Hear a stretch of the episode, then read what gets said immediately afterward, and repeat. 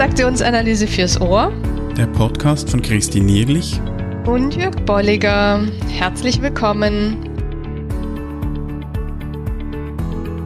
In der heutigen Episode beschreibt Ulrich Dehner, worum es im Introvisionscoaching geht und welchen Zusammenhang es da zur Transaktionsanalyse gibt.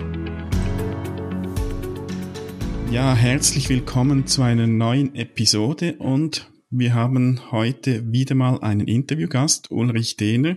Herzlich willkommen, Ulrich. Hallo, hallo. Und ich habe gesagt, wir haben einen Gast, das stimmt nicht ganz. Ich bin heute ohne Christine unterwegs. Sie wäre auch hier und irgendwie funktioniert ihr Internet nicht. Und das ist halt der Nachteil an der Online-Zusammenarbeit neben vielen Vorteilen, die es gibt. Und schön, dass ich trotzdem nicht alleine bin, Ulrich, dass du hier bist. Ja. Und unser Fokus wird Introvision sein, Introvisionscoaching. Mhm. Ähm, bevor wir da aber dazu kommen, vielleicht mal eine Frage zuerst, Ulrich, an dich. Wie, wie bist du zur Transaktionsanalyse gekommen? Eigentlich mit mehr oder weniger starken Widerständen.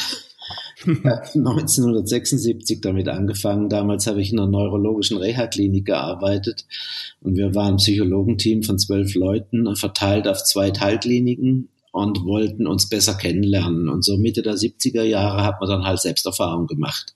Ja. Und irgendjemand kannte den Rüdiger Rogol und dann haben sie mich gefragt, ob ich da mitmache. Mein Kollege hat gesagt, geh nur hin und guck dir den Scheiß an. Und ich habe dann mal den Harris mal reingelesen und war so, ja, teilweise fand ich es faszinierend, teilweise fand ich es irgendwie schräg. Ähm, und so kam ich dann eigentlich dahin. Interessanterweise, dieser Kollege und ich waren nachher die einzigen, die eine Ausbildung gemacht haben. Mhm. Äh, ich war völlig fasziniert, als ich den Rüdiger habe arbeiten sehen, äh, dass, mhm. dass Therapie so aussehen kann.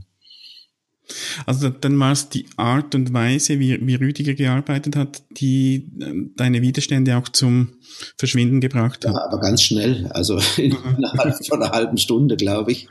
Mhm. Äh, und die und das Zweite war wirklich, dass für mich war TA nachher wie Bewusstseinserweiterung. Also ich habe mhm. das Gefühl, ich nehme einfach wahnsinnig viel mehr wahr. Und der Kollege kam dann eben auch rein, weil wir haben oft zusammengearbeitet und er meinte dann irgendwann, ja, deine Fragen sind irgendwie ganz anders geworden. Sag ich, ja, das ist eine mhm. Transaktionsanalyse. und dann wurde er doch neugierig. Ah ja, interessant. Und jetzt bietest du ja Intervisionscoaching und, und auch Weiterbildung an. Ja, Wo ist hier denn so die Brücke von Transaktionsanalyse zur Intervision? Also ich habe ja selber sehr viel Selbsterfahrung gemacht und ähm, habe viel gelernt in der TA, das hat mir sehr gut getan. Ähm, aber ich habe immer noch weiter gesucht und bin dann so nachher auf fünf oder sechs Therapieausbildungen gekommen letztlich. Immer auf der Suche nach was, was besser geht. Und ähm, weil ich das Gefühl hatte, vieles ist besser geworden, aber nicht wirklich gut. Also es nicht, mhm. hat sich nicht aufgelöst, das Problem. Und dann äh, habe ich durch Zufall einen Artikel in Spiegel Online gelesen über Introvision und das hat einige meiner Erfahrungen, die ich so in der Ausbildung in EMDR, also dieser Traumabehandlungsmethode gehabt habe, plus Erfahrung, meine letzte Ausbildung war die MBSR-Lehrerausbildung. Und da hat mich vieles sofort angesprochen und gesagt, das klingt hochinteressant. Mhm. Und habe dann mal recherchiert und festgestellt, im ganzen Dachraum gab es ungefähr vier Leute, die überhaupt dieses Thema auf ihrer Homepage hatten. Und davon gab es nur einen, der einigermaßen businessnah war. Und zu dem mhm. dann gefahren quer durch Deutschland und habe ein Zweitages-Coaching, Einzelcoaching mit dem gemacht.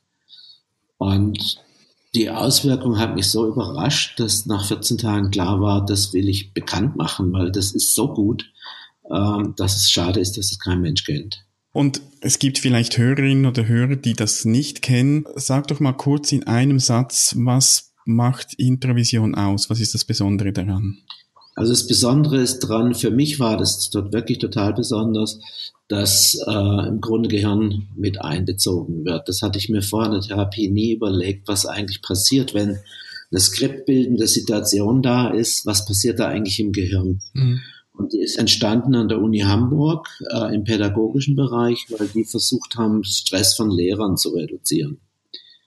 und haben dann das, da stecken 20 Jahre Forschung hinten dran. Und die haben dann festgestellt, da wo die Lehrer in Stress kommen, ist immer ein sogenannter Imperativ beteiligt. Das hat Ähnlichkeiten mit, mit unseren Antreibern. Das mhm. heißt, das ist eine innere Stimme, die sagt, irgendwas darf jetzt auf gar keinen Fall passieren. Ja. Und wenn dann eine zweite Stimme dazu kommt, die sagt, äh, aber genau das könnte jetzt gerade passieren, dann wird ein innerer Alarm ausgelöst bei uns im limbischen System in, der, in den Amygdalas. Und das Problem ist halt, die Amygdalas sind 200 mal schneller als das Großhirn. Und das mhm. ist einer der Gründe, warum wir eben mit Denken dann nur so schwer rankommen. Ja. Und sie haben dann als Lösung sich überlegt, und das fand ich eben genial, was passiert eigentlich, wenn wir den Alarm auslösen und die Leute dann aber im Grunde mit einer meditativen, achtsamen Haltung damit sitzen und den Alarm einfach nur beobachten. Mhm. Weil ein Alarm will normalerweise eine Handlung auslösen. Und wenn unsere inneren Alarme losgehen, handeln wir auch. Das heißt, wir versuchen uns zu beruhigen, wir versuchen auszuweichen oder irgendwas Ähnliches zu machen. Aber in seltensten Fällen gucken wir ihn einfach nur an. Ja. Und ein Alarm, der keine Handlung mehr auslöst, ist im Grunde überflüssig. Und das Hirn scheint den Alarm dann tatsächlich zu löschen. Und zwar relativ schnell. Mhm. Das heißt, Introvision wird, wird vor allem dort eingesetzt, auch wo, wo irgendwelche Stresssituationen sind. Genau, also wo irgendein Alarm ausgelöst wird, das können völlig unterschiedliche Dinge sein. Also wir haben schon mit Phobien gearbeitet.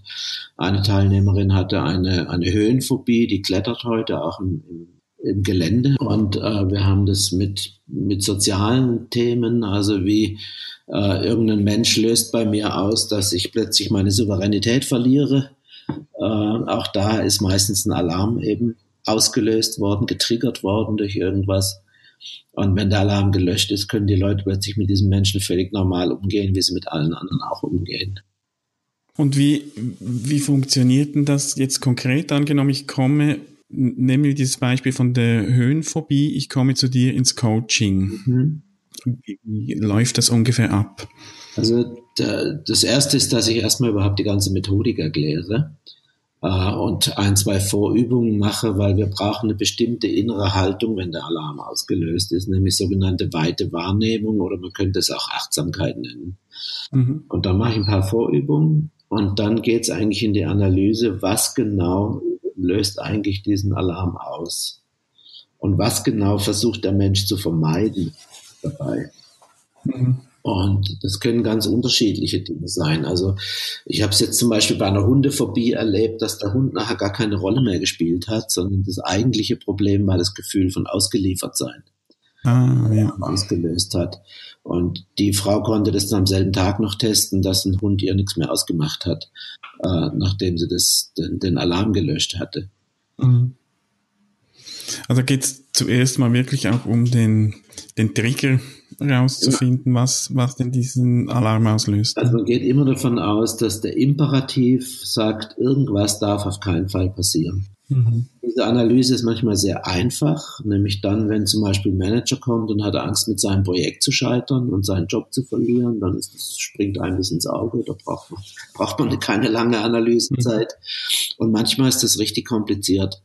Und da hilft mir dann TA extrem viel. Also weil ich einfach durch das Verständnis von Skript und Antreibern äh, und von innerer Dynamik ähm, sehr schnell äh, dran sein kann, was derjenige tatsächlich gerade vermeidet, was ihm Angst macht, äh, so dass ich dann mit einem entsprechenden Satz äh, diesen, diese, diese Angstreaktion auch auslösen kann. Mhm. Also, also und du, dann geht's geht's natürlich weiter, Entschuldigung, dann geht's mhm. weiter, weil wenn wir dann haben, also wenn mir dann klar ist, was der vermeidet, und das kann zum Beispiel sein, äh, ich mach's mal ein Beispiel, ich hatte einen, einen, einen äh, Geschäftsführer, der eben äh, ein Problem mit einem Aufsichtsrat hatte und wenn der Mann eben den Raum betreten hat, hat er seine Souveränität verloren. Und da war es nachher das Gefühl von ausgeliefert sein. Äh, ihm, also ihm ausgeliefert zu sein, weil der ihm mal nahegelegt hat, den Job zu wechseln. Mhm. Und dann startet man, also man führt die Leute in eine weite Wahrnehmung rein, äh, wo sie Körper, Gefühle und Gedanken gleichzeitig wahrnehmen, die Augen schließen. Und dann gebe ich ihnen einen Gedanken, dem sie Raum geben sollen. Und Einfach mhm. wahrnehmen, was der Gedanke auslöst. Und bei ihm war das dann der Gedanke, es kann sein, dass ich anderen total ausgeliefert bin.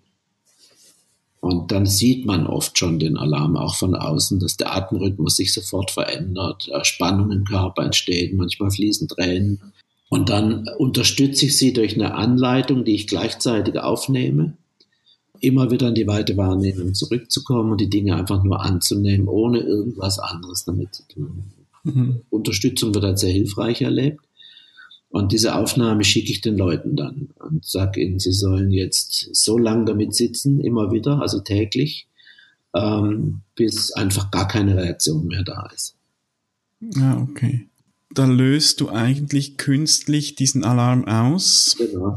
um, um das Hirn zu trainieren, damit umzugehen, dass es eben nicht mehr alarmierend sein muss.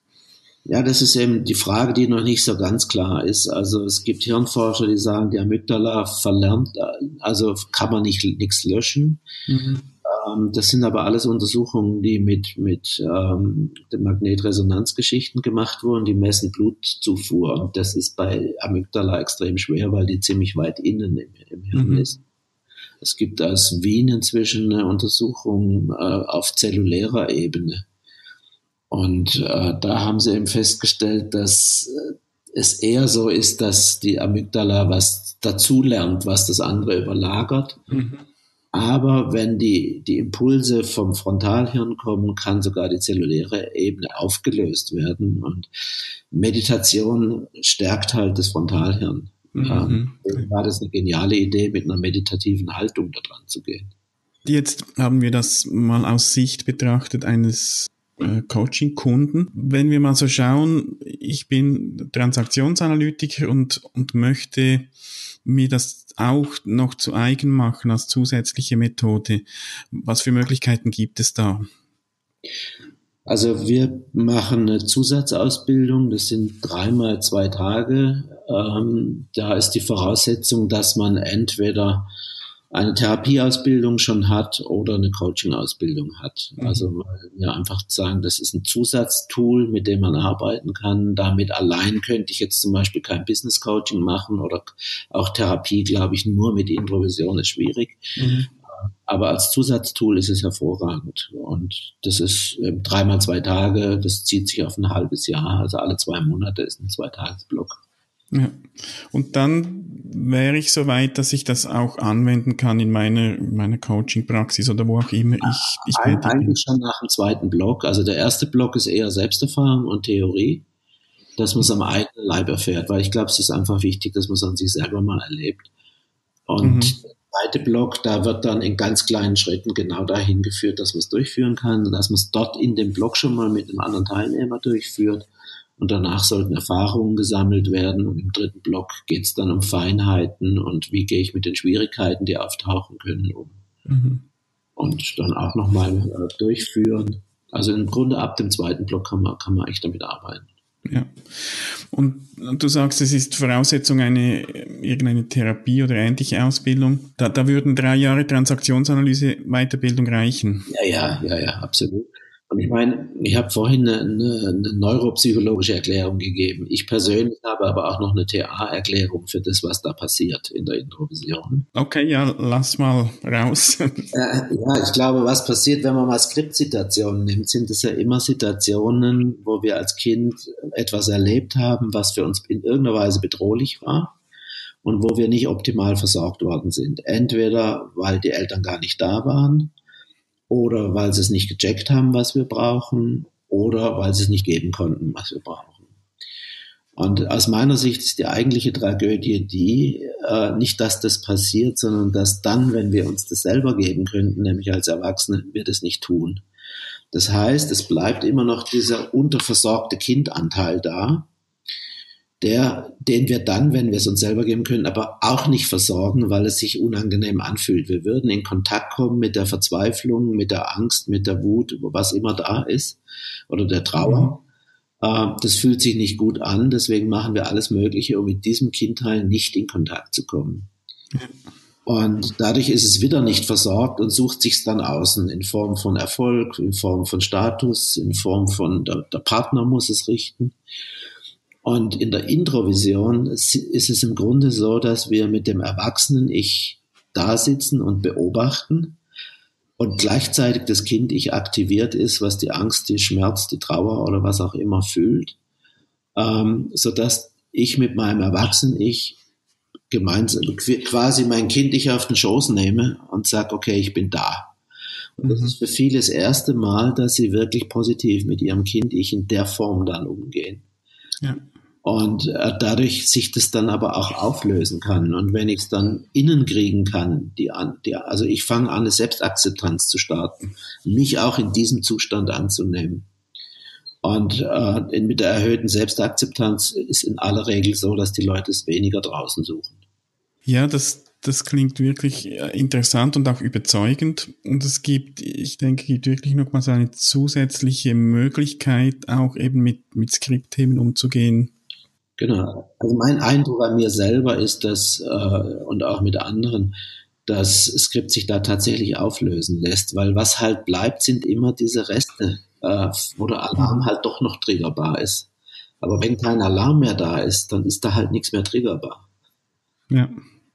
Jetzt angenommen, ein Hörer oder eine Hörerin fühlt sich da angesprochen, möchte entweder selbst ein, äh, ein Coaching in Anspruch nehmen oder überlegt sich vielleicht diese äh, Zusatzweiterbildung zu absolvieren.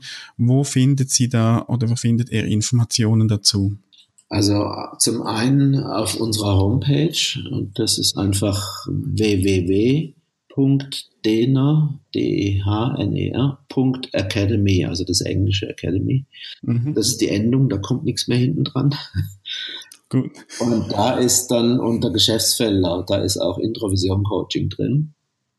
Ja. Oder einfach bei uns in Konstanz anrufen und einen Termin vereinbaren, was auch manche machen. Wir haben auch zwei Bücher dazu veröffentlicht, ähm, die auch von, über die Bücher kriegen wir auch immer wieder Leute, die dann kommen. Ja, okay. Jetzt würde ich doch gerne Coaching machen. Mhm. Gut, ich, ich werde das verlinken auch auf unserer Internetseite.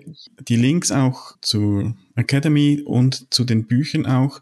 Also liebe Hörerinnen, liebe Hörer. Es gibt noch eine weitere Seite. Ich habe da einen Blog okay. gemacht. Den gibt es übrigens auch auf Englisch. Das ist das Einzige, was es über Introvision überhaupt auf Englisch gibt.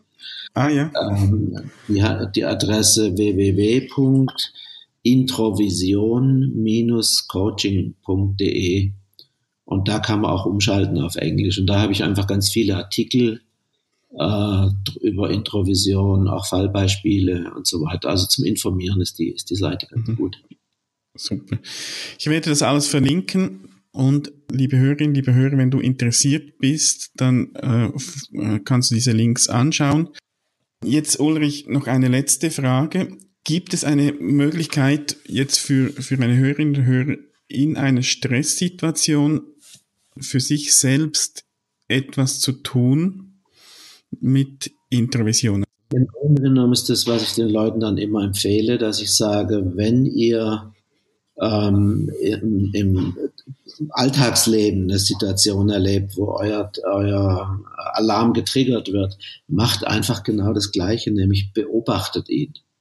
Mhm. Also meistens lassen wir uns reinfallen in den Alarm und erstarren dann oder passiert ganz viel, aber in dem Moment, wo man ihn einfach nur beobachtet, das heißt wieder, das Erwachsene-Ich ist aktiviert und das Kind-Ich gleichzeitig. Äh, in dem Moment kommen die Alarme meistens relativ schnell runter und viele meiner, meiner Coaches sagen mir, dass ihnen das zusätzlich sehr geholfen hat ähm, diese Möglichkeit im Alltag einfach zu, beob zu, zu beobachten. Braucht ein bisschen mhm. Training, aber ist dann sehr hilfreich. Mhm, sehr schön. Und manchen hilft übrigens auch der Satz, einfach mit diesem zu überlegen, was vermeide ich gerade und dann zu sagen, es kann sein, dass genau das passiert. Mhm. Dann wird es meistens schon leichter. Ja, sehr schön. Liebe Hörerinnen, liebe Hörer, versucht doch das mal in Stresssituationen und schreibt auch eure Erfahrung damit in, in die Kommentarfunktion oder auch auf Facebook, wo auch immer, äh, sind wir sehr gespannt. Ulrich, dir vielen Dank für das Interview. Vielleicht eine letzte Information noch. Ja. Die Ausbildung machen wir in Konstanz und in Berlin. Wir haben auch einen Standort in Berlin. Also Berlin oder Konstanz, du kannst wählen. vielen Dank, Ulrich. Ähm, ich bin gespannt jetzt, wie das auch bei unseren Hörerinnen und Hörern ankommt. Ja. Und wünsche dir noch einen guten Tag Ja, und viel. Freude auch weiterhin mit Introvision. Danke, vielen Dank fürs Interview. Ja, tschüss. Tschüss.